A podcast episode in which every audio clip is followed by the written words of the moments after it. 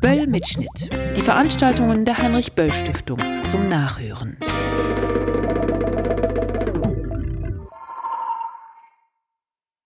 Wie, wie Sie möchten. Genau. Wo Sie wollen. Vorne wäre auch noch, wenn Sie möchten. Vorne ist noch relativ viel. Da vorne sind es noch. Sind die reserviert? Ja, das sind die Sprecher. Ah, da ist aber hier könnte Das ist der zweite schon von ihrem. Stimmt, ja.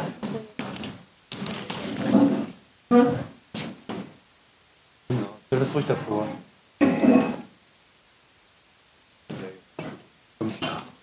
Wie was? Tröpfelt noch ein bisschen. aber macht ja, ja, kommt gern rein, natürlich, das ist doch klar. Äh, ich, sag, ich sag Alexandra Bescheid, wann es losgeht und dann eröffnet sie. Das Stück ist unten. Sie moderieren, ne? Grüß. Hey, ja, grüß dich. Super. So.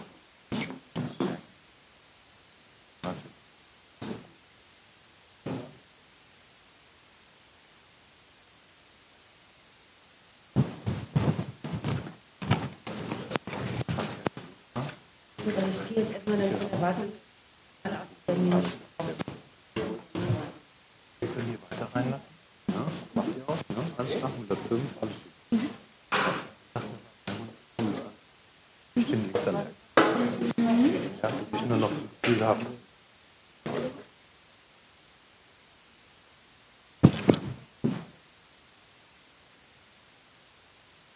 Wette? Rechts, rechts.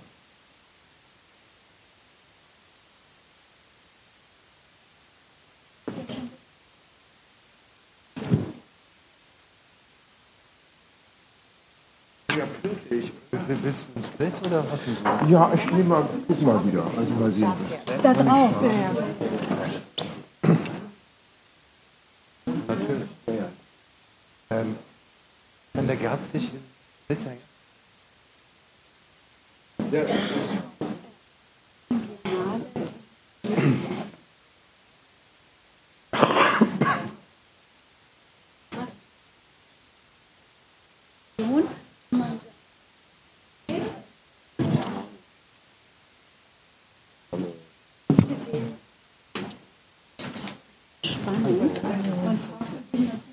vorne. Ach so. Ich sag mal. Du bist ja links. Wirkung. Wir können doch von hinten ran. Wir haben vorne reserviert. Links nach. Alles gut. Ja. Sag, setz Wort in der Mitte vorne. Dann müsst ihr nur einstellen. Ich sehe die beiden noch reserviert. Genau. Ach so, Wir haben direkt in okay. der ersten Reihe reserviert, dass sie gleich drauf sind.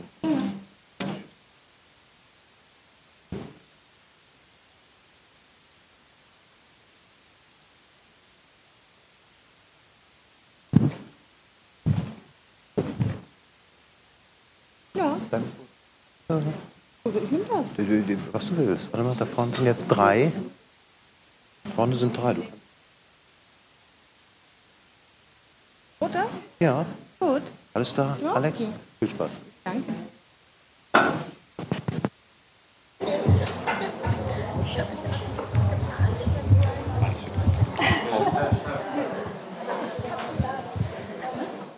Schönen guten Abend. Schönen guten Abend, liebe Gäste. Ich freue mich sehr, dass Sie heute Abend zu dem, zum zweiten Mal, ähm, zum zweiten Veranstaltung von unserer Mobilize-Reihe gekommen seid. Heute, dieses Jahr, mit dem Titel Moralische Anstalt 2.0. Ähm, Theater trifft politische Bildung. Ich freue mich sehr, dass ihr so zahlreich hier seid. Könnte ich kurz fragen, weil das mein Kollege Christian gestern auch gemacht hat mit Fragen, wie viele denn gestern schon da waren? Also, oh, das ist sehr schön, das freut uns natürlich sehr. Ähm, ich bin in meinem echten Leben ähm, Programmleitung bei der Republika, arbeite aber immer gern mit Christian zusammen. Christian Römer ist hier der Referent für Kultur und neue Medien und mit ihm zusammen und seinem Team habe ich das Programm äh, mitgestaltet. Die, die gestern schon da waren, haben den Ablauf mitbekommen. Wir machen es heute genau andersrum. Also wir haben erst den Diskussionsteil und äh, dann die Aufführung. Wir hatten gestern uns den Auftrag gegeben, uns über politische Bildung in Institutionen ähm, zu unterhalten und haben aber schnell gemerkt, ähm, dass das ein äußerst emotionales äh, Thema ist. Das Plenum war sehr aufgeladen. Es gab großen Redebedarf.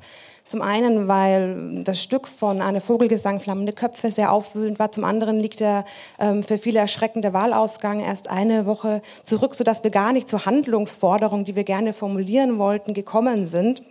Wir sehen da auch, dass für mich ist das ein Zeichen, dass ein Format wie dieses äh, gewünscht ist und ausgeweitet äh, werden muss.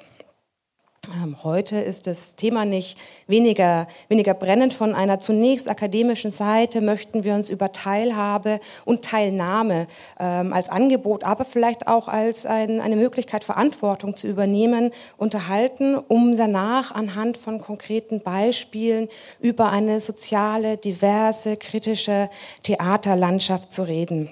Und ich freue mich äh, sehr, dass äh, Frau Professor Ingrid Henschel heute hier ist ähm, und dass ich sie begrüßen darf. Sie ist äh, Professorin an der FH Bielefeld ähm, und lehrt dort äh, Ästhetik und Kommunikation, insbesondere Theater und Spiel dort zu vielen anderen Themen, äh, vor allen Dingen auch zu den Beziehungen zwischen äh, Entwicklungen in der Theaterästhetik und Gegenwartskultur und beschäftigt sich auch mit dem Komplex Kunst als Gabe.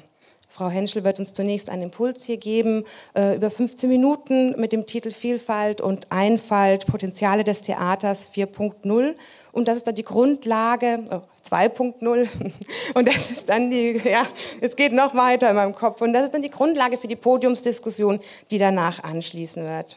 Willkommen, Frau Henschel. Ich freue mich sehr. Einen Applaus bitte.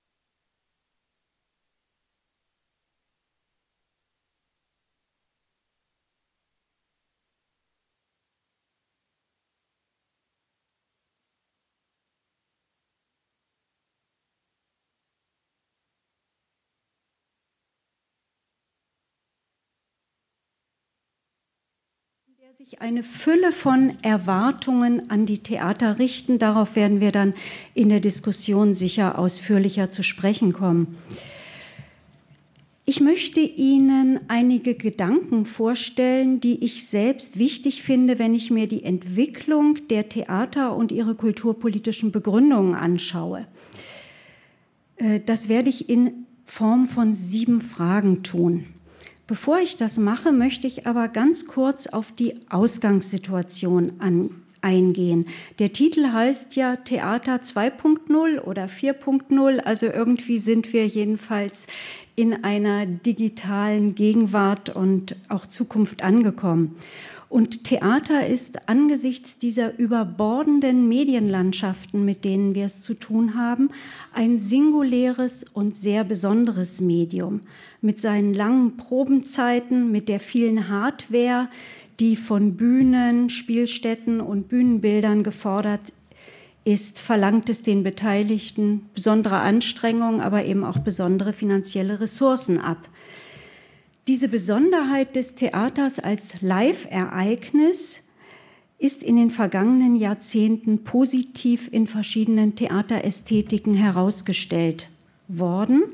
Die Performance-Formate sind eine Konsequenz dieser Entwicklung dieses Selbstverständnisses.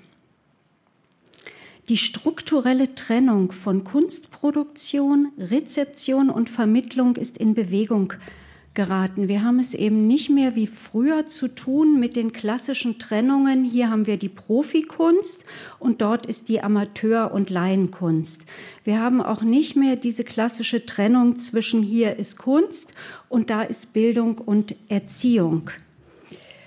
Unter dem Gesichtspunkt des Live-Ereignisses und der aktiven Beteiligung sind vielfältige Formate entstanden, in denen Profischauspieler und Amateure, den Begriff Amateure benutzt man gar nicht mehr so gerne, zusammenwirken, in denen diejenigen, deren Sache auf der Bühne verhandelt wird, selbst mit auf der Bühne stehen, wie wir das in vielen Theaterprojekten, zum Beispiel auch mit Geflüchteten, erleben.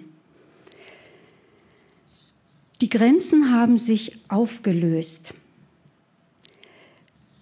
Dieser Begriff der Pädagogik, der Erziehung, der Theaterpädagogik ist auch unter den äh, professionellen Theaterpädagogen gar nicht mehr so beliebt. Sie wollen halt Theater machen und diese Abgrenzung vom Kunsttheater nicht so stark betonen. Menschen mit Behinderungen, Samuel Koch ist nur ein prominentes Beispiel arbeiten als professionelle Schauspieler im Rahmen des Kunsttheaters. Theateraufführungen mit Menschen mit Behinderungen werden vom etablierten Kunsttheater als solche anerkannt. Ich denke an Jerome Bell mit Theater Hora oder Tauberbach von Alain Platel, der mit gehörlosen Menschen gearbeitet hat. Aber auch an das Theater Tikva, das zugleich künstlerisch und soziales Experiment sein möchte. In vielen dieser Projekte steht das Zeigen und Vorführen nicht im Vordergrund, sondern das gemeinsame Erleben von Besuchern und Spielern. Das, was man in der Theaterpädagogik immer die Prozesserfahrung nennt. In kunsttheoretischen Diskursen prägte der französische Kurator Nicolas Bourriot für diese Projekte, in denen es um das soziale Miteinander geht, den Begriff der relationalen Ästhetik. Da steht dann nicht das Was, sondern das Wie im Mittelpunkt. Worum kann es also gehen, wenn wir auf diesem Hintergrund des Crossover über Teilhabe im Theater sprechen? Ich komme zu meiner ersten Frage. Brauchen wir ein exklusives Theater der Inklusion, der Teilhabe für Menschen mit Behinderungen? Können und sollen sie nicht sowieso überall, wo es möglich ist, und es sollen ja immer mehr Barrieren aus dem Weg geräumt werden, mitwirken? Ist eine enge Zielgruppenorientierung, wie sie teilweise in Projektausschreibungen und Zielvereinbarungen geschrieben ist, überhaupt sinnvoll? Von einem radikal ästhetischen Standpunkt, von einem Standpunkt künstlerischer Freiheit und Autonomie der Politik und sozialen Verpflichtungen gegenüber, wäre ein Theater der Vielfalt, des immerwährenden Experiments die angemessene Antwort. Aktivisten sagen dagegen, Exklusiv inklusive Theater sind als sozialpolitisches Instrument wichtig, solange Inklusion nicht gesamtgesellschaftlich verwirklicht ist. Ich gehe von einem weiten Begriff von Inklusion aus, wie er inzwischen auch von der UNESCO vertreten wird.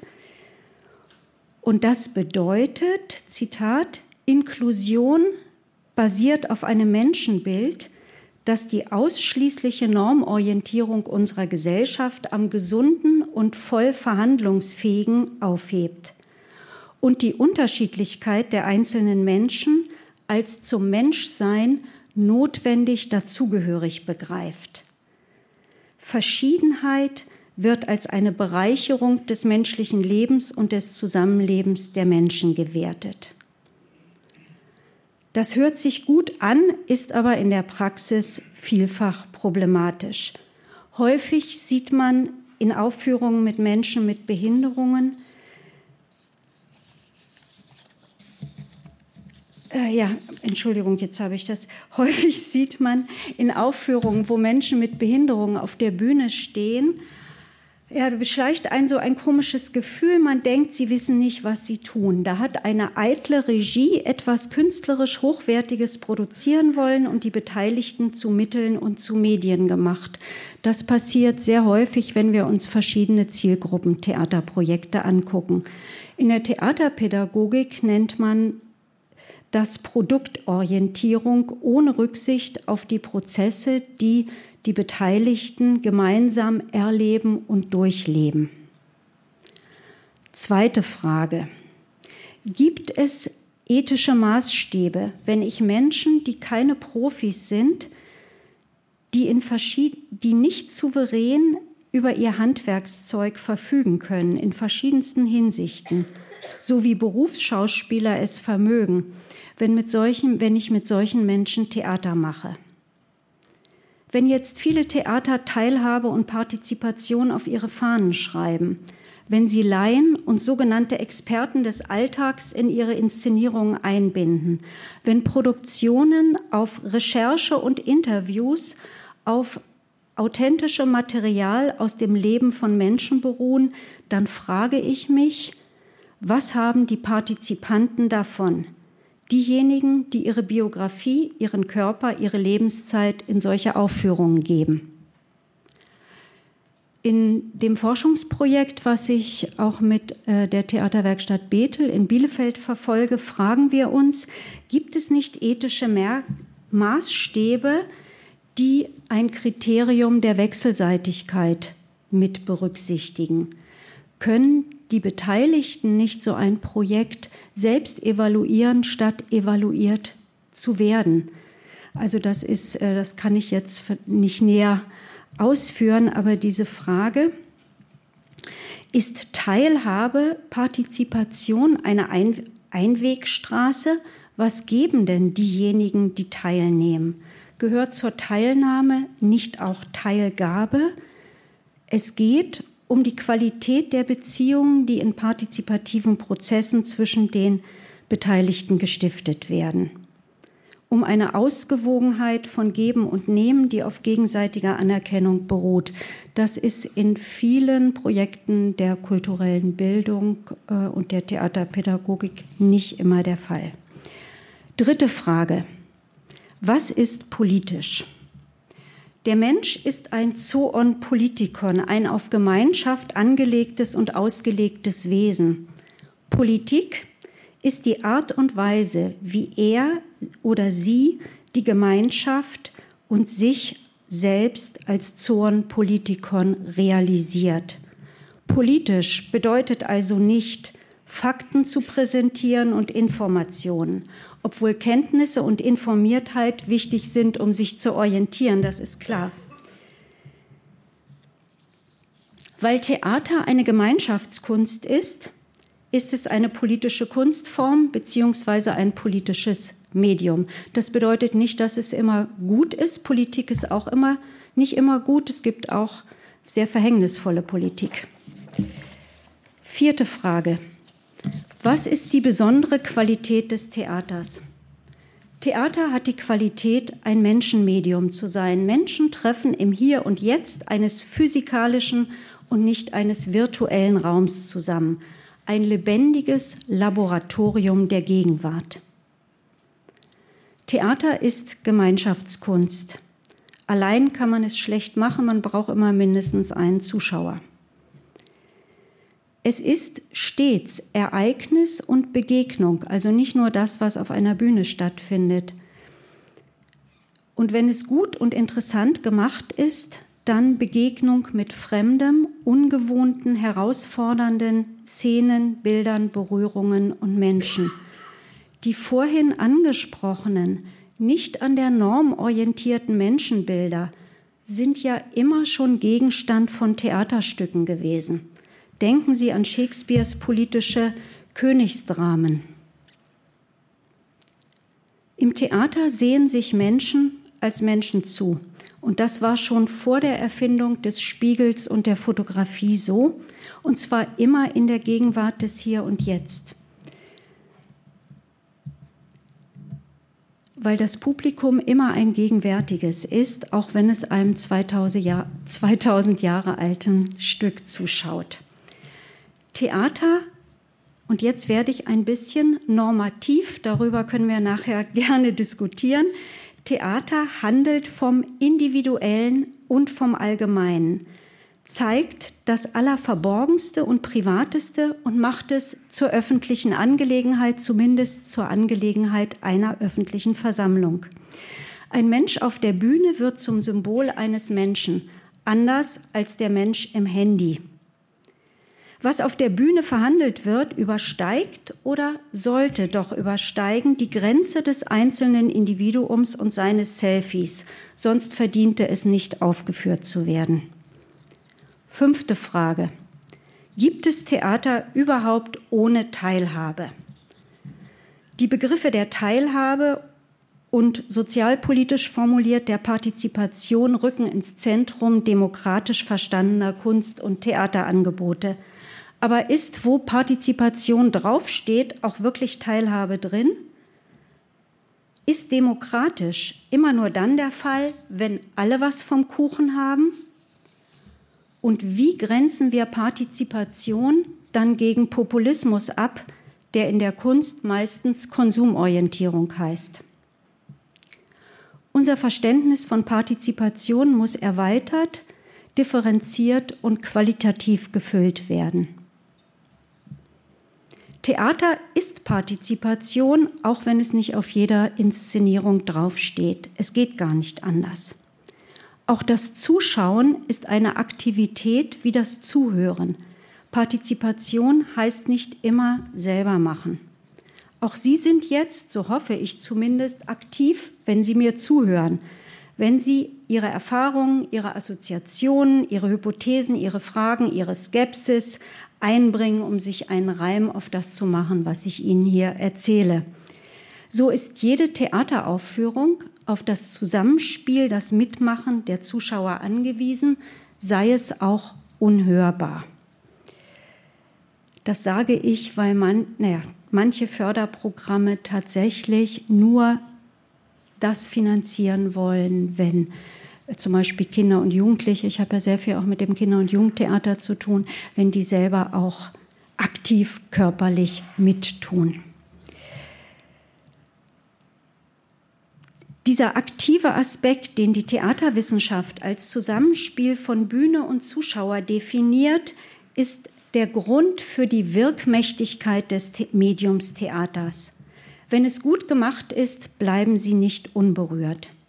Theater ist und war an der Konstruktion von kulturellen, politischen und sozialen Menschenbildern aktiv beteiligt. Das kann man sehr schön durch die Geschichte hindurch sich veranschaulichen.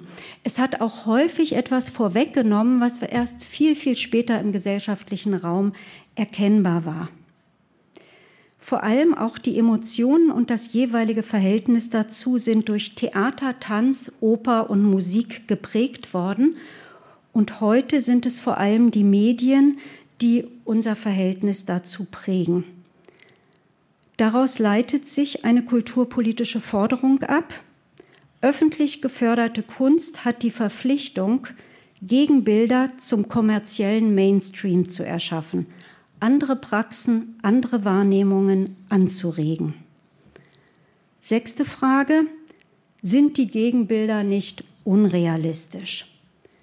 Die Veranstaltung hier in der Böll Stiftung bezieht sich im Titel auf Friedrich Schillers Konzept oder eher müsste man sagen auf seine Vision eines Theaters als moralische Anstalt. Wie sollte das gemacht werden? Wie stellte Schiller sich das vor? Seine Briefe zur ästhetischen Erziehung des Menschengeschlechts verfasste er angesichts der unglaublichen Gräuel während der Französischen Revolution. Er hatte die Vision, Menschen moralisch zu erziehen durch Spiel. Theater bedeutet Verwandlung, ein Gedanke, der heute in der faktenbesessenen Gegenwart leicht übersehen wird. Theater ist Spiel, auch wenn es ernst ist und ernst macht, es riskiert etwas. Spielen heißt auch etwas aufs Spiel setzen, das heißt in Veränderung zeigen Ich komme zur letzten Frage. Wie viel Wirklichkeit braucht Theater, braucht inklusives Theater? Wir neigen dazu, Wirklichkeit auf das Sichtbare und Greifbare zu reduzieren. Das reduziert auch unseren Politikbegriff im Endeffekt. Das ist angesichts der digitalen Bildwelten, die Teil unseres Alltags sind, nicht verwunderlich. Dokumentarische Formate tragen dem Rechnung, Videoeinspielungen versprechen Wirklichkeit auf der Bühne. Bildgebende Verfahren, nicht nur in der Medizin. Alles wollen wir sehen.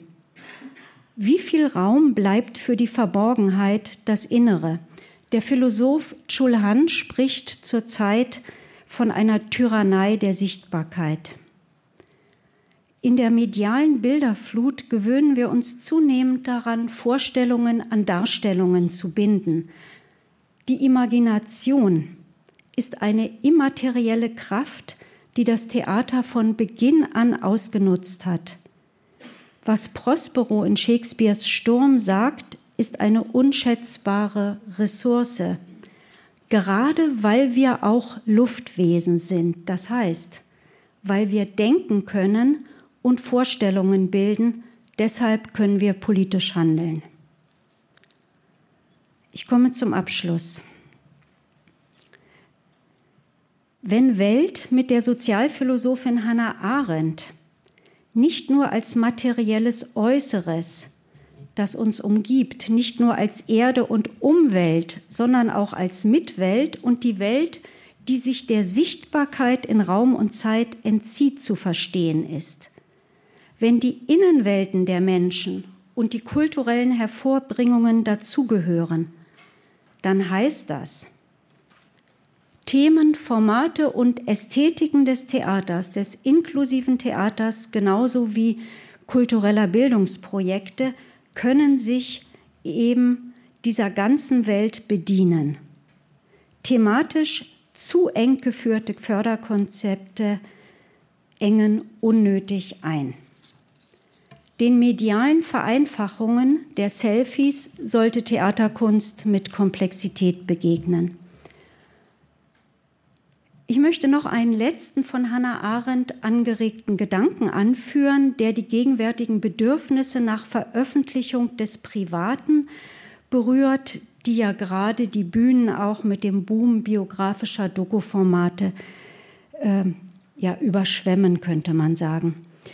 Äh, sie schrieb 1958, nachdem sie als Jüdin Zuflucht in den USA suchen musste, Zitat, die Möglichkeit, uns dem Gesehen und Gehört werden zu entziehen, uns zu verbergen, ist eine Grundbedingung menschlicher Freiheit. Was hat das jetzt mit dem Theater zu tun? Kunst und Theaterkunst können uns die Verborgenheit der Dinge und unserer selbst verdeutlichen. Traditionell stand als Symbol für die Verbindung von Zeigen und Verbergen die Zweiseitigkeit der Maske mit ihrer Innen- und Außenseite. Richtig ist, Theater ist ein Ort der Sichtbarkeit, aber es handelt sich um eine andere Sichtbarkeit als die der Fakten und Daten. Wenn das Politische zu verstehen ist als ein Gewebe sozialer Beziehungen, die wir bewusst gestalten, dann ist eine Kunst der Zwei- und Vieldeutigkeit, des Verborgenen und Unsichtbaren, des Spiels und der Imagination weder unrealistisch noch unpolitisch. Zitat Eine gemeinsame Welt verschwindet, wenn sie nur noch unter einem Aspekt gesehen wird. Sie existiert überhaupt nur in der Vielfalt ihrer Perspektiven, auch das wieder Hannah Arendt. So viel zu meiner zentralen These ein Plädoyer für die Vielfalt, und zwar aus politischen und ästhetischen Gründen. Herzlichen Dank.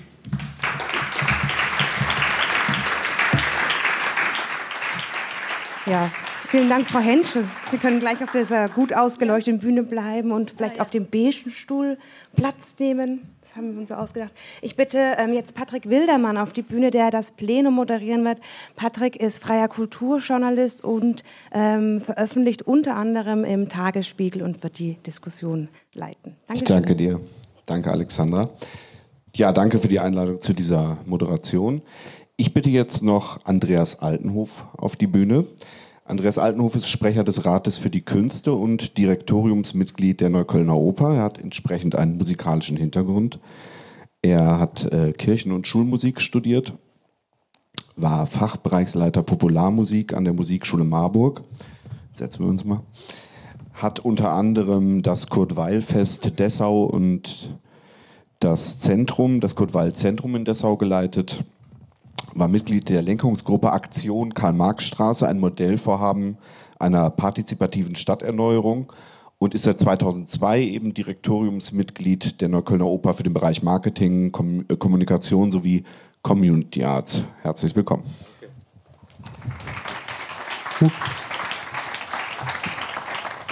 Ja, vielen Dank auch nochmal an Frau Professor Henschel für diesen impulsreichen Impulsvortrag.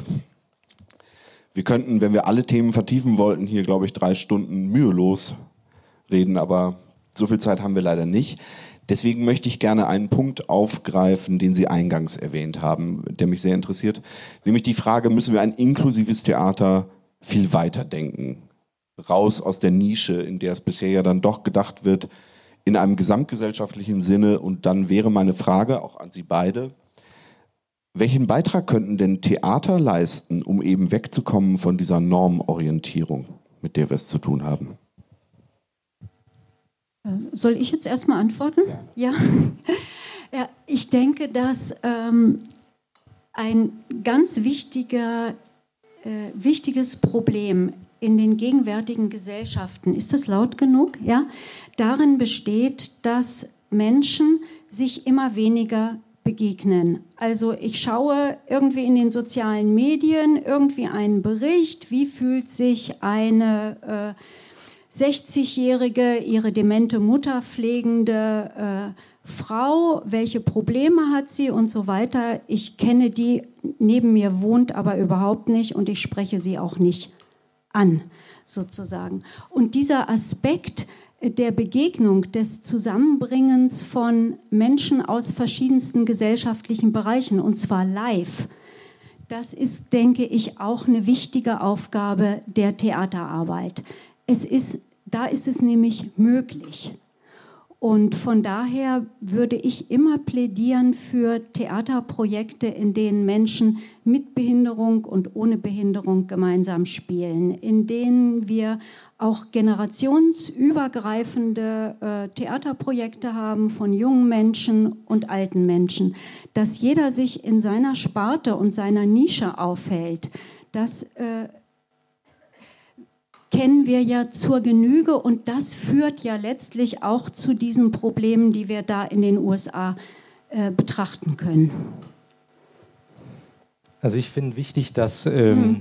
die drei Ps mhm. sich äh, zeigen, nämlich Publikum, Programm und Personal.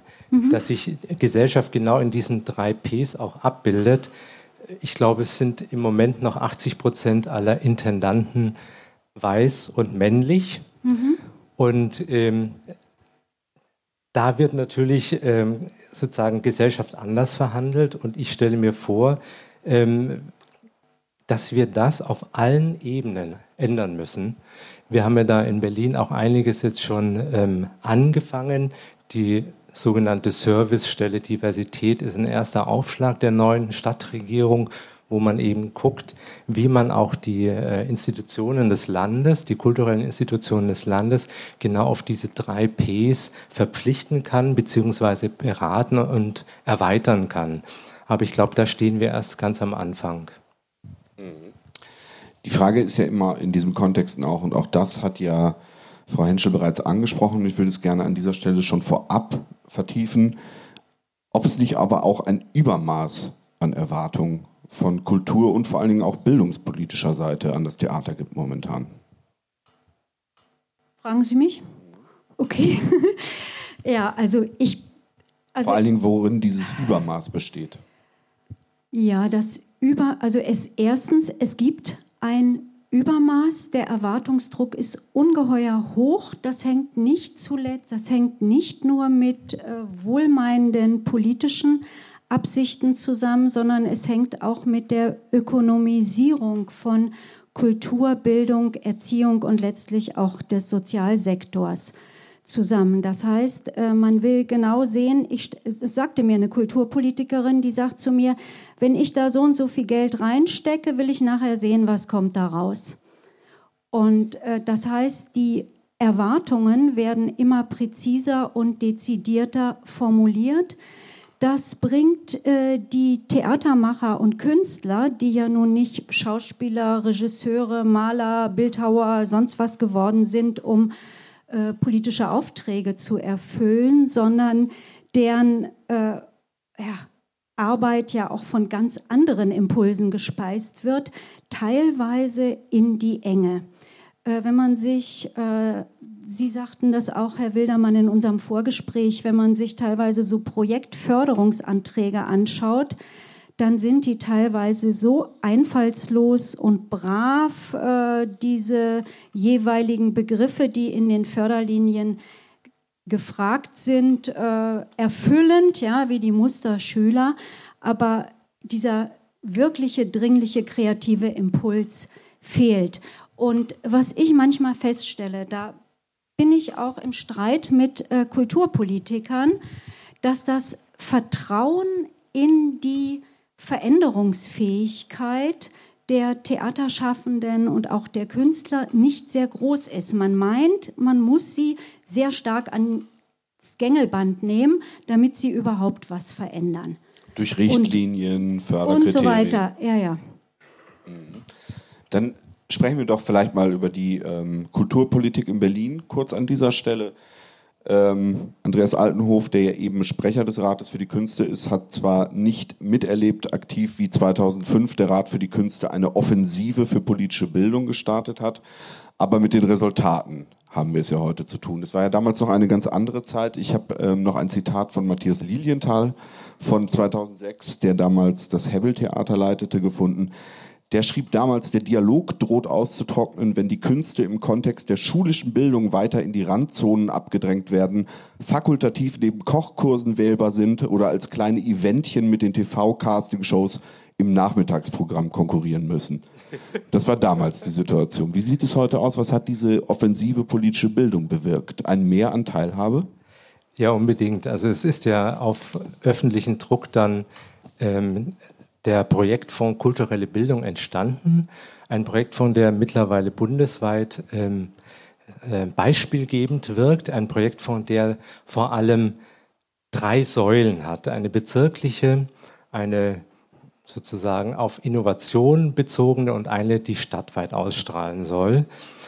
Und äh, wichtig ist für diesen Projektfonds die Tandem, das Tandem-Prinzip, dass man also gesagt hat, es muss immer ein Träger aus der Bildung mit einem Träger aus dem Kulturellen zusammenarbeiten.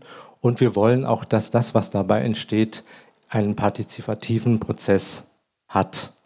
Und ähm, das Ganze hat man aber begleitet auch mit einer Jury bzw. auch einem Beirat, dem eben beide angehörten, also Angehörige der Bildungsverwaltung wie aber auch der kulturellen Institutionen, was sehr wichtig ist. Denn ganz wichtig ist einfach, ähm, dass oft diese beiden äh, Bereiche so unterschiedliche Produktions- oder auch ähm, Arbeitszyklen haben, dass sie oft eben gar nicht miteinander vereinbar sind, wenn man nicht genau weiß, wie der andere eben tickt. Und ich denke, ähm, also es ist so, dass man äh, bezirkliche Projekte bei den Kulturämtern der Bezirke beantragt, bis zu 3000 Euro. Es gibt dann diese innovativen Projekte bis 20.000 Euro und dann große stadtweite strahlende Projekte, die eben mindestens sechs Bezirke erfassen sollen, die dann ähm, mit mehr Geld befördert werden und die aber dann auch die Chance haben, in den normalen Landeshaushalt übernommen zu werden, also dann auch institutionalisiert werden, wie zum Beispiel Theater und Schule oder Theater und Kita, Tuki und so weiter oder eben Berlin Mondial, ein äh, Projekt mit Geflüchteten. mhm. was jetzt auch gerade ähm, verstetigt wird. Die Frage ist ja in äh, solchen Zusammenhängen dann äh, gerade bei Projekten mit Geflüchteten, wie schafft man eine Nachhaltigkeit in solchen Kontexten? Du sagtest gerade, es wird verstetigt. Ähm, ich würde kurz noch mal einhaken mit einer Erfahrung eben aus der von Frau Henschel auch schon angesprochenen Jury, in der ich gerade bin, der Spartenoffenen Förderung in Berlin. Da ist nur eine Beobachtung, die ich gerne teilen möchte, dass als dieses Instrument eingeführt wurde, wir bestimmt 30 Projekte hatten, die auf eine direkte Begegnung, soziokulturell erstmal gefasst, mit Geflüchteten zielten, bei dem Zitat in jedem Antrag dampfenden Teller Spaghetti. Jetzt zwei Tage, äh, zwei Jahre später haben wir kein einziges Projekt dieser Art mehr. Wie schaffen wir Nachhaltigkeit? Frau Henschel vielleicht? Also das ist eine sehr, ähm, wie soll man sagen, weit gefasste Frage. Was heißt Nachhaltigkeit? Es gibt verschiedene Formen von Nachhaltigkeit. Äh, auf der einen Ebene heißt es also, dass jetzt äh, Theater oder Theaterschaffende halt nicht nur einmal so ein Projekt machen, um diese Mittel da auch ein bisschen abzugreifen, sondern dass sie tatsächlich ihre Erfahrungen auch vertiefen, weil es ist nicht äh, so einfach, mal eben mit äh, Menschen, die auch extreme Erfahrungen hinter sich haben, äh, Theater zu machen. Natürlich kann man immer, wenn man gut inszenieren kann, dann kriegt man immer irgendwas auf die Bühne, was interessant aussieht, aber tatsächlich da auch in, äh, auf diese Ebene, die ich vorhin versucht habe anzusprechen, dieses Unsichtbare, was, was ist denn da auch im, im Innern der Menschen, was gibt es an Vorstellungen, Gedanken, Fantasien, ja? Da ranzukommen, da braucht man schon eine längere Zeit und eine längere Erfahrung. Also das heißt, man müsste natürlich dann längerfristige ähm, Projektförderungen in diesem Bereich ausschreiben. Das andere ist, es gibt auch eine Nachhaltigkeit dann, äh, wenn es nächsten Tag nicht so weitergeht, wie es vorher war. Also vielleicht, ich meine, das ist eine ganz banale Ebene, äh, wenn Sie in einem Konzert waren oder einem Theater, was Sie wirklich ungeheuer bewegt hat, da sind Bilder, die sind noch Jahre später in Ihrem Innern. Da sind Gedanken oder Szenen, die ja, nach einem viel, viel längeren Zeitraum plötzlich da sind. Und das ist doch das, was wir uns eigentlich von Theater wünschen. Das Problem ist nur, das können wir nicht evaluieren. Und das kriegt man auch ganz häufig, auch nicht mit diesen ganzen Interviews, die da immer geführt und Zuschauerbefragungen raus. Aber ich denke, wenn wir nicht darauf vertrauen, dass es auch auf der Ebene eine Nachhaltigkeit gibt, dann brauchen wir überhaupt nicht anfangen, Theater zu machen. Aber das andere ist natürlich tatsächlich diese Frage, wie kann man auch diese Arbeit mit auch neuen, ungewohnten Zielgruppen, wie kann man die tatsächlich auf eine qualitativ gute Basis stellen und das bedeutet, das muss längerfristig sein. Und auch natürlich für diejenigen, die daran teilnehmen, wenn die wirklich Feuer gefangen haben und gerne weiter musizieren, Theater machen wollen, dass es Angebote gibt. Nicht, dass da plötzlich die Wüste ist. Ja? Also es gibt ja auch äh, im Bereich der Schule das äh, Beispiel der Kreativagenten für oder Agenten für Kulturagenten für kreative Schulen, so heißt es, glaube ich, wo sich eben Schulen verpflichten mussten, drei Jahre lang äh, ähm, mit diesen Menschen zusammenzuarbeiten. Das waren Kulturvermittler.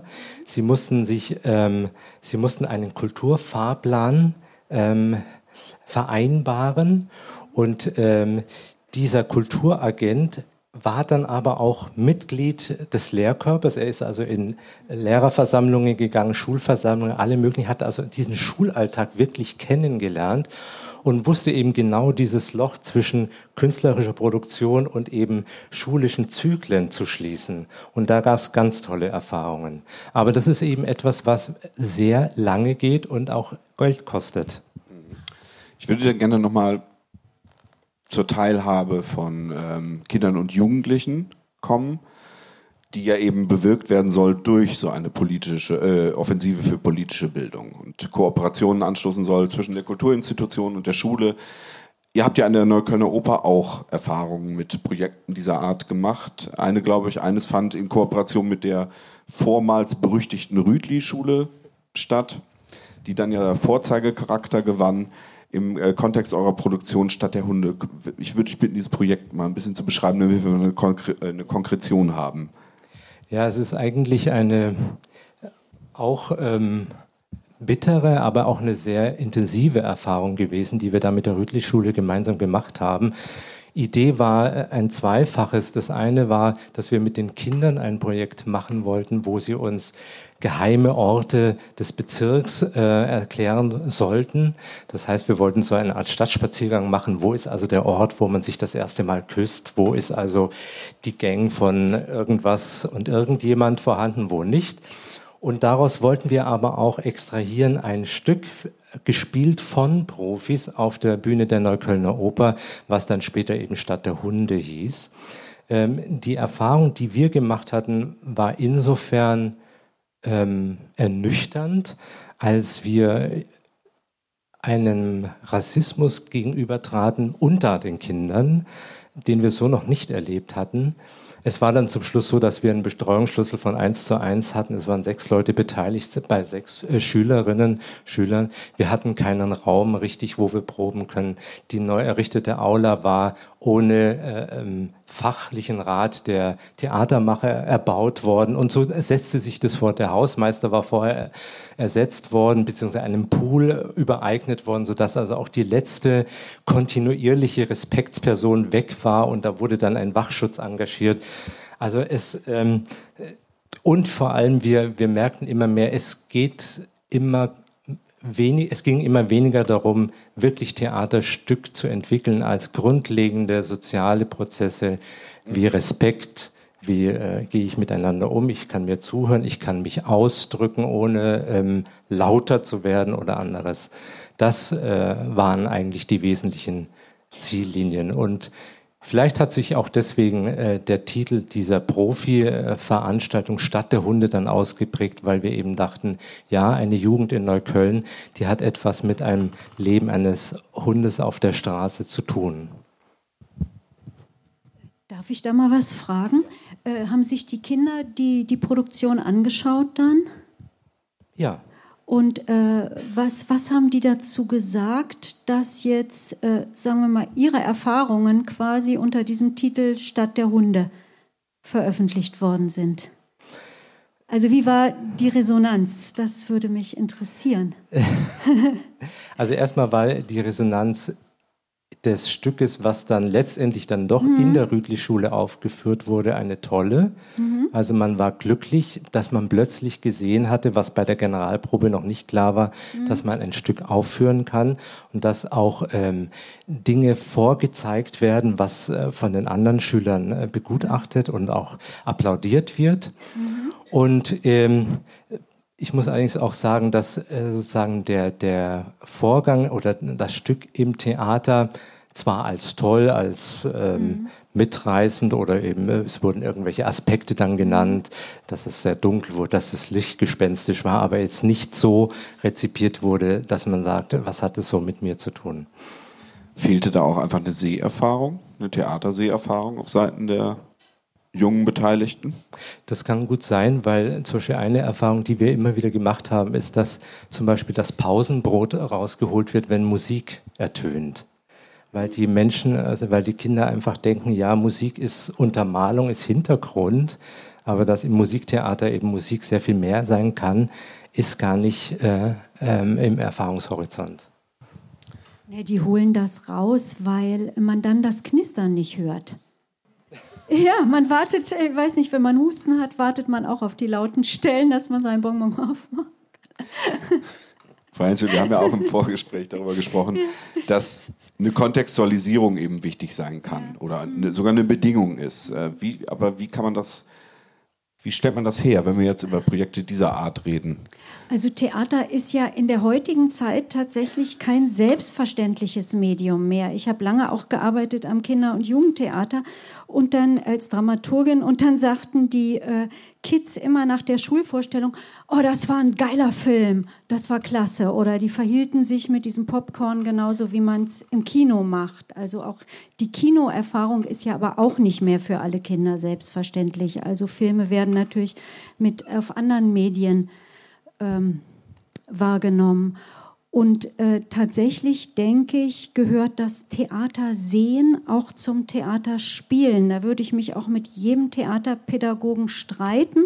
Es gab da diese Fachdebatte immer, ob es nicht so ist, wenn man mit äh, Kindern, mit denen man jetzt Theater spielen will, ins Theater geht, dass dann so ein Nachahmungseffekt einsetzt, dass die sich also an etwas orientieren was sie selber gar nicht erfüllen können. Und dann gab es Theaterpädagogen, die gesagt haben, am besten sollen die das gar nicht sehen, weil wir spielen auf dem Niveau, was wir können. Aber ich denke tatsächlich, äh, dass das Sehen und das Selbermachen dazugehört.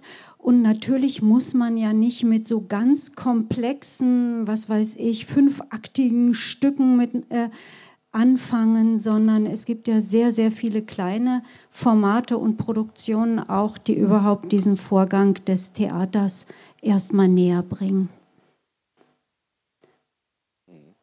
Ich verstehe ja auch die Zwölftonmusik nicht sofort. Ja? Und das ist dann diese andere Frage.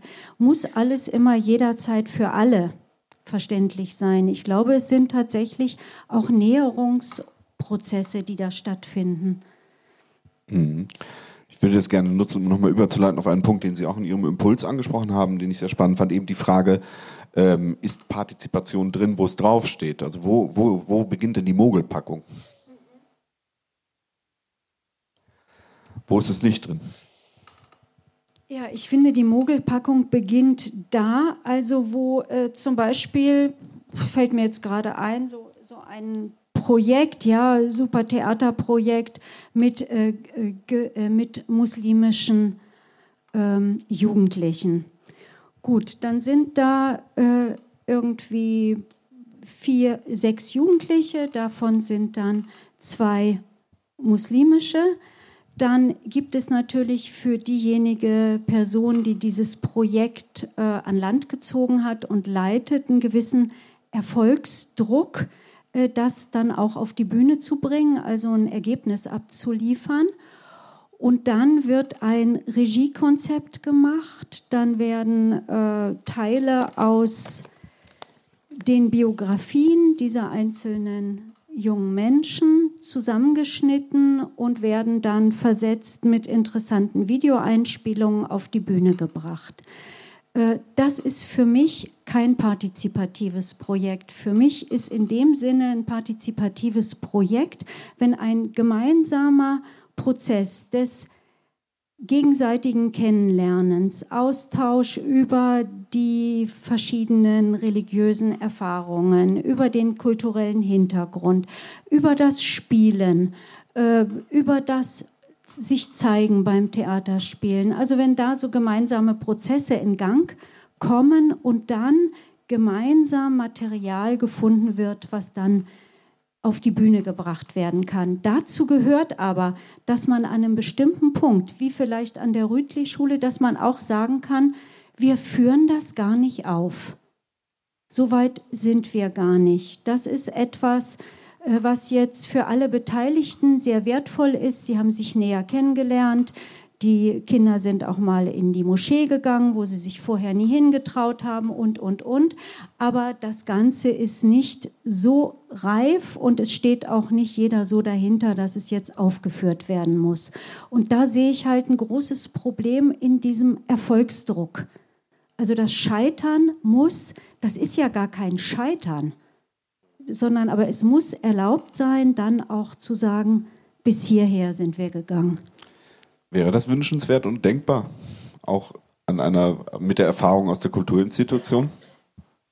Ja, unbedingt. Also äh, bin ich sehr dafür, weil da ist wirklich das, Sie haben es ja vorher so als äh, für, die, also für den Bereich der Theaterpädagogik fast schon abgeschoben das Prozesshafte. Das Prozesshafte ist aber eigentlich doch äh, eine, eine Potenzialsuche, eine gemeinsame. Und wenn das unterbleibt, dann ja, dann ist es vielleicht besser, man macht selber eine Aufführung, eine professionelle und zeigt die dann. Wo, wo genau grenzen wir, das würde ich auch gerne nochmal scharf stellen, die äh, Partizipation vom Populismus ab? Äh, also ich würde jetzt äh, Populismus, also ich meine, das ist jetzt eine krude Definition, aber ich würde jetzt sagen, also wenn es darum geht, immer möglichst viele zu erreichen und deren Stimmung zu treffen. Und diese Verführung ist natürlich im Theater sehr groß. Es gab früher diesen Begriff Rampensau. Ja. Es gibt immer so Möglichkeiten, sich hinzustellen und ein Publikum ja, in irgendeiner Form, äh, ich weiß, ich würde jetzt gar nicht das Wort befriedigen nehmen, äh, zu erregen, würde ich mal sagen. Ja. Und äh, wir haben heute gerade so im Zusammenhang mit dieser ähm, Ökonomisierung natürlich einen großen Druck, immer viele zu erreichen. Ja? Das bedeutet dann auch vielen zu gefallen, es vielen recht zu machen. Ja?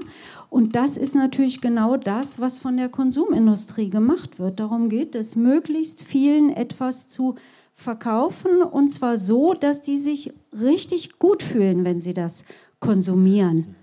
Und äh, da ist ein bisschen die Gefahr, dass sich das auch, ja, auch in die hehrsten moralischen oder politischen Absichten der Theater einschleicht. Und da hat die Kulturpolitik einen ganz Teil mit dran gewirkt, würde ich mal so sagen.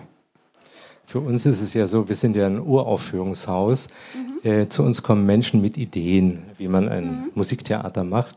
Und unsere Hauptaufgabe ist es eigentlich herauszufinden, warum dieses Stück gemacht werden soll. Also was ist sozusagen das Bedürfnis, was dahinter steht? Was ist sozusagen, was kommt, was ist der Innendruck? Und nicht so sehr, was ist die Zielgruppe? Und weil wir immer wieder die Erfahrung machen, wir erreichen ganz erstaunliche Zielgruppen und wir erreichen ganz viele Menschen, je stärker sozusagen dieser Innendruck ist, egal mit welchem Thema. Und das gilt natürlich umso mehr für partizipative äh, Modelle. Da wir in der Zeit schon relativ weit fortgeschritten sind, aber ein Thema liegt mir noch sehr am Herzen äh, bei dem gesamten Feld der Teilhabe und der Partizipation. Eben die Frage, wo sind unsere künstlerischen Ansprüche an äh, Projekte dieser Art oder an ähm, an ein inklusives Theater, so wie wir es jetzt im äh, Vorfeld definiert haben. Ähm, wiederholt haben wir ja angesprochen, dass es das vermeintlich attraktivste Feld für Teilhabe das des dokumentarischen Theaters ist, wo eben auch Protagonistinnen mit den eigenen Geschichten sichtbar werden und so weiter. Ähm, führt das weg von dem, was wir eigentlich bräuchten? Ist es ein Übermaß mittlerweile an Menschen als sie selbst? Oder ist es doch genau der Weg, um Teilhabe zu ermöglichen? Das würde ich gerne nochmal scharf stellen im Gespräch. Also ich habe es erlebt als äh, ein Übermaß.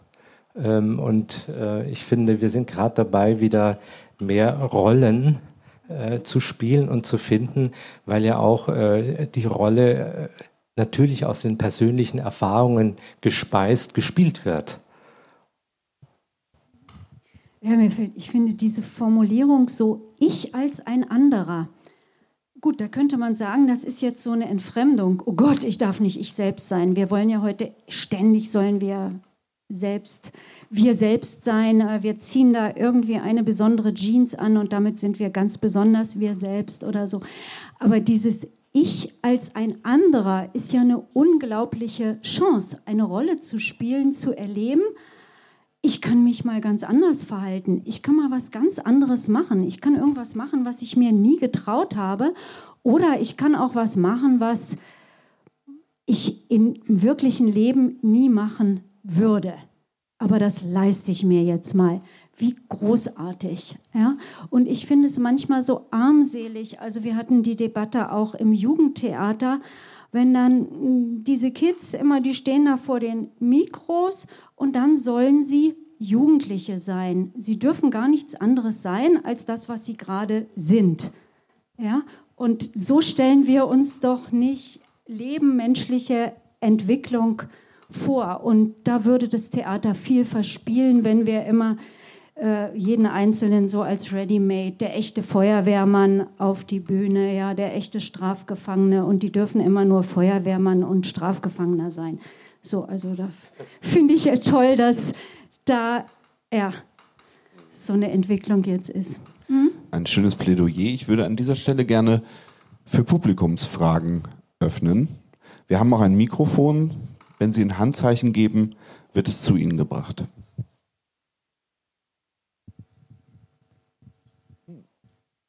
An dieser Stelle noch nicht. Ah, Entschuldigung. Nein, alles gut. Das Mikro kommt, sorry. Danke.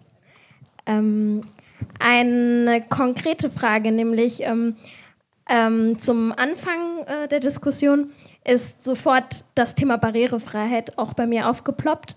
Und vielleicht da irgendwie ähm, an, an Sie drei, gerade an der Bühne, ähm, haben Sie da irgendwie einen Stand, was da sozusagen, also für mich ist das ein ganz wichtiger Punkt, dass ähm, zum Beispiel ich weiß, dass ähm, für mich mit einer körperlichen Behinderung wird es sehr schwer, an einem Theater wirklich einen Job machen zu können. Ja, wie, was, was könnten Sie zu dem Punkt vielleicht noch erzählen? Oder? Ich kann den Anfang damit machen, dass ich noch einmal rekurriere auf meine Erfahrung in der Jury für die spartenoffene Förderung im Moment. Da wird es jetzt aber auch tatsächlich gerade erst, werden die Anträge daraufhin überprüft, ob die Antragstellerinnen äh, eine Barrierefreiheit gewähren. Und man ist gerade dabei, soweit ich das weiß, beim Senat auch mehr zu evaluieren, welche Häuser sind wirklich barrierefrei. Das sind bestimmte noch nicht, auch in der freien Szene eben nicht. Ich glaube, das Ballhaus Ost zählt dazu, wo es nicht gegeben ist und so weiter. Ich weiß aber, dass dort jetzt forciert, evaluiert wird und man genau daraufhin auch jetzt Anträge als Juror, was ich gut finde, mit zu begutachten hat, ob diese Projekte eine Barrierefreiheit gewähren.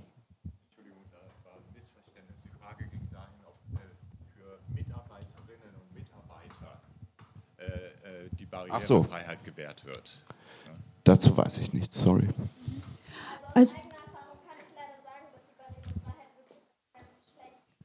äh, mhm. gegeben ist. Also vor allem ähm, die maximale Errungenschaft wäre aktuell, glaube ich, dass eine Bühne barrierefrei ist. Also da sind wir vielleicht fast dran, das vollständig erreicht zu haben, aber wirklich eben dieser Mitarbeiterbereich ähm, oder auch Probebühnen, um wirklich eine inklusive Gruppe mhm. ähm, proben zu lassen, das ist nicht gegeben in den allermeisten Theaterhäusern, wie mir meine eigene Erfahrung einfach gezeigt hat. Also Büroräume sind alles andere als barrierefrei, es gibt keine Aufzüge in der Nähe. Und ja, da ist ein ganz, ganz konkretes ähm, Handlungsfeld meiner Aber, Meinung nach gegeben. Wie ist ja, es an der Kölner Oper? Äh, bei uns ist natürlich ähm, leider der Zustand eben wegen Altbau und wegen eigentlich Ballhaus, dass wir äh, zwar als Bühne, der Bühnenraum ist barrierefrei, aber die Verwaltung selber ist in irgendwelchen zum Teil Dachkammern untergebracht, was einfach auch mit dem Geld zusammenhängt. Aber äh, da stelle ich mir und da hoffe ich aber auch wirklich sehr auf diese Servicestelle Diversität, denn ähm, diese Diversity-Empfehlungen heißen eben auch, was muss sich strukturell ändern. Und ähm, da geht es jetzt um Zugänglichkeit, aber es geht auch um Zugänglichkeit in den Leitungsbereich hinein, auch im übertragenen Sinn. Also eben zum Beispiel, äh, wie schaffen wir es, dass Menschen mit Fluchterfahrungen in die Leitungen der Häuser kommen? Und da kann es eben jetzt nicht nur sein, dass äh, Shermin Langhoff mit extra Geldern ein, eine ähm, Gruppe Geflüchteter ins Ensemble holt, sondern das muss sozusagen äh, möglich sein und für alle. Was, was wären denn konkrete Kriterien? Gibt es da Vorschläge, wie man eben Diversity steuert, auch bis in die Leitungsebenen? Ja, da gibt es äh, aus England gerade ganz tolle und intensive Erfahrungen. Dort das Arts Council ähm, ähm, ist mit sehr viel Geld ausgestattet und hat dann zum einen auf der Seite der Institutionen Zielvorgaben, die ja vorher schon besprochen wurden. Das heißt, man erwartet von einer öffentlichen Institution, dass sie sich so und so verhält, inklusiv verhält. Und aber auch der Bereich der freien Szene wird äh, daraufhin untersucht, evaluiert und dann eben bezahlt oder auch nicht bezahlt. Also es wird äh, unter äh, Vorbehalt werden Fördergelder ausgereicht, damit dann auch wirklich gesehen wird, ist das im, in dem Projektantrag vorgesehene Ziel in, äh, hinsichtlich der Inklusion auch erreicht. Ist Ihre Frage beantwortet, auch wenn es ein bisschen unbefriedigend bleibt?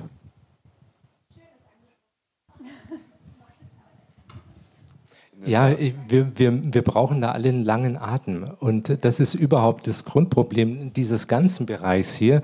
Es wird immer schnell geschrien. Also nach dem Brandbrief an der Rütli-Schule war ganz viel Geld da und es konnte jeder einen Hip-Hop-Workshop und sonst was geben und hat das Geld nachgeschmissen gekriegt. Aber darum geht's nicht. Es geht um Strukturen schaffen, es geht um Räume schaffen. Es ist wirklich auch eine Raumfrage und es geht um einen langen Atem haben. Hier vorne ist eine Frage.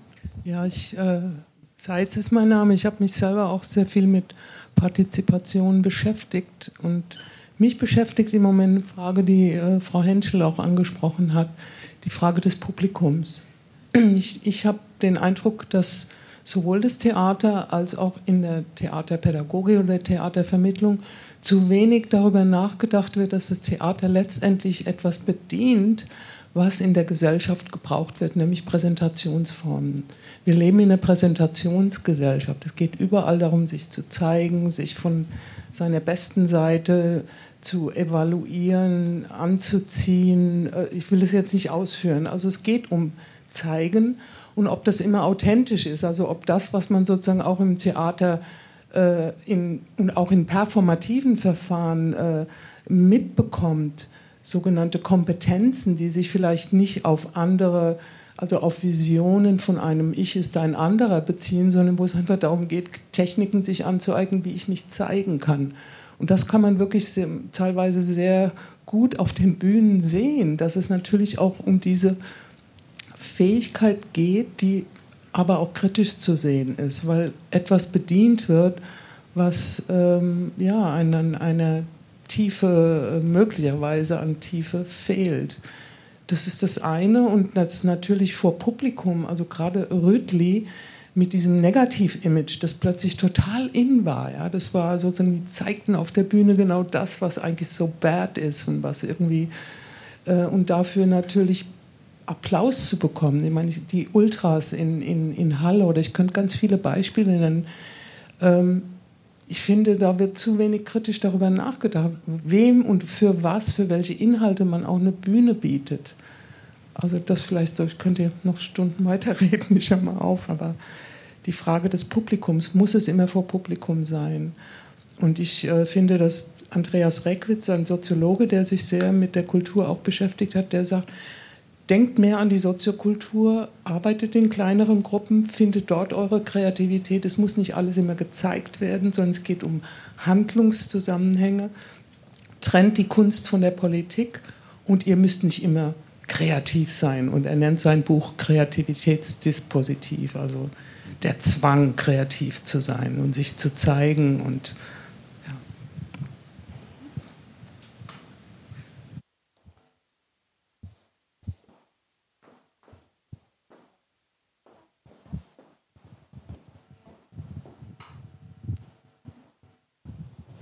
Dankeschön. Ich bin Ingrid Roth. Äh, ich bin jetzt seit zehn Jahren in Rente, war aber früher bei der Senatsverwaltung für Jugendkulturarbeit zuständig. Und äh, ich denke, was ganz Wesentliches ist, ist das Publikum.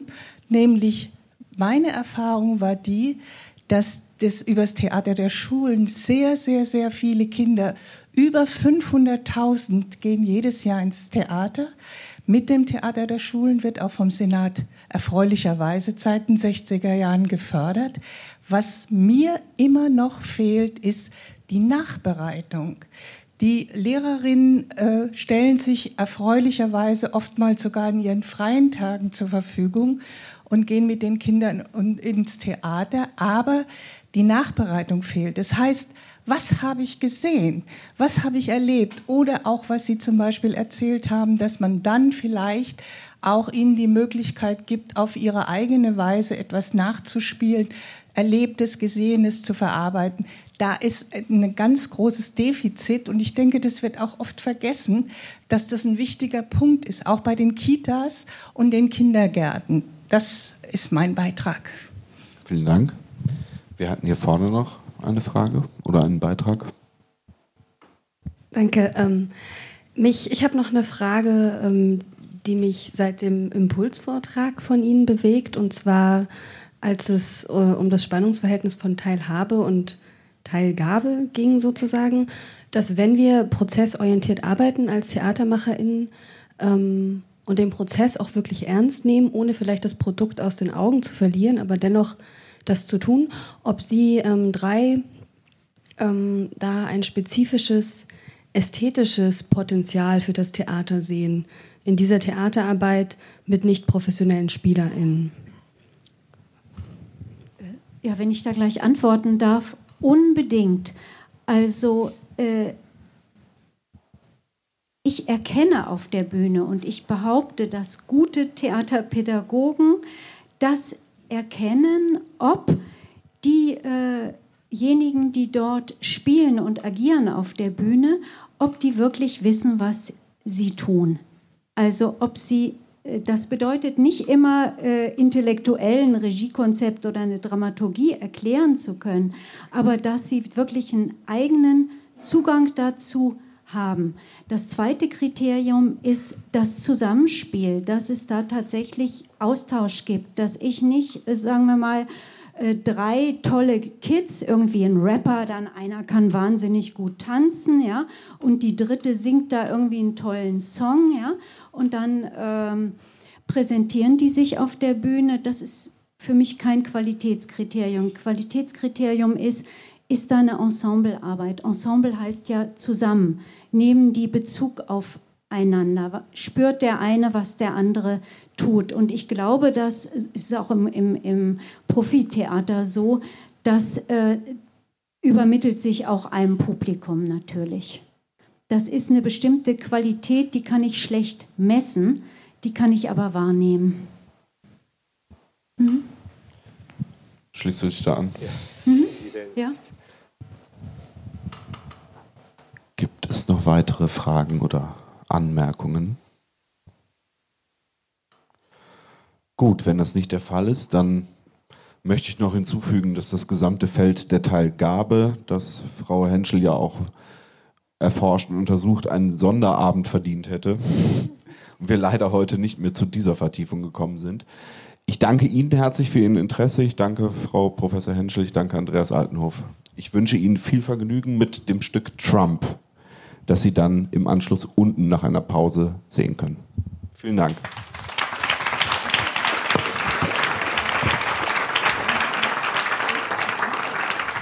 So, ich darf noch zwei, drei organisatorische Sachen sagen, ganz schnell noch um Ihre Aufmerksamkeit bitten, geht ganz schnell. Das eine ist, die, die ihre Garderobe da hinten aufgehängt haben, die können Sie gerne da hängen lassen, weil wir auch niemand unten mehr reinlassen. Sie sind diejenigen, die ein Stück gehen und noch zehn, zwölf, die unten dazugekommen sind. Nehmen Sie Ihre Wertsachen vielleicht trotzdem mit. Ich empfehle es nur. Äh, zweite Geschichte ist morgen, ganz schnell, weil ich danach nicht mehr dazu kommen werde. Morgen 18 Uhr her. Bericht über den über die G20-Berichterstattung von Martin Kaul von der Taz. Sehr interessante Geschichte. Da wird Ruben Neugebauer von Sea-Watch bei uns sein und uns berichten, wie im Moment die Lage im Meer vor Libyen und zwischen der Türkei und Griechenland ist, um dann überzuleiten zu der Schwarzen Flotte, Stück des Schauspiel Dortmund, morgen Abend diese drei Dinge hier um 18 Uhr. Unten geht's Punkt 19.30 Uhr, machen wir die Tür auf Sie alle haben einen Platz, Sie haben das Bändchen. Und dann fangen wir an mit Trump. Das heißt, Sie haben jetzt noch ein bisschen Pause, Viertelstunde etwa. Und um 19.30 Uhr bitte ich Sie nur, sich einzufinden unten. Dann kriegt ihr dann Schildchen und so weiter. Und mehr verrate ich nicht. Alles klar. Vielen Dank.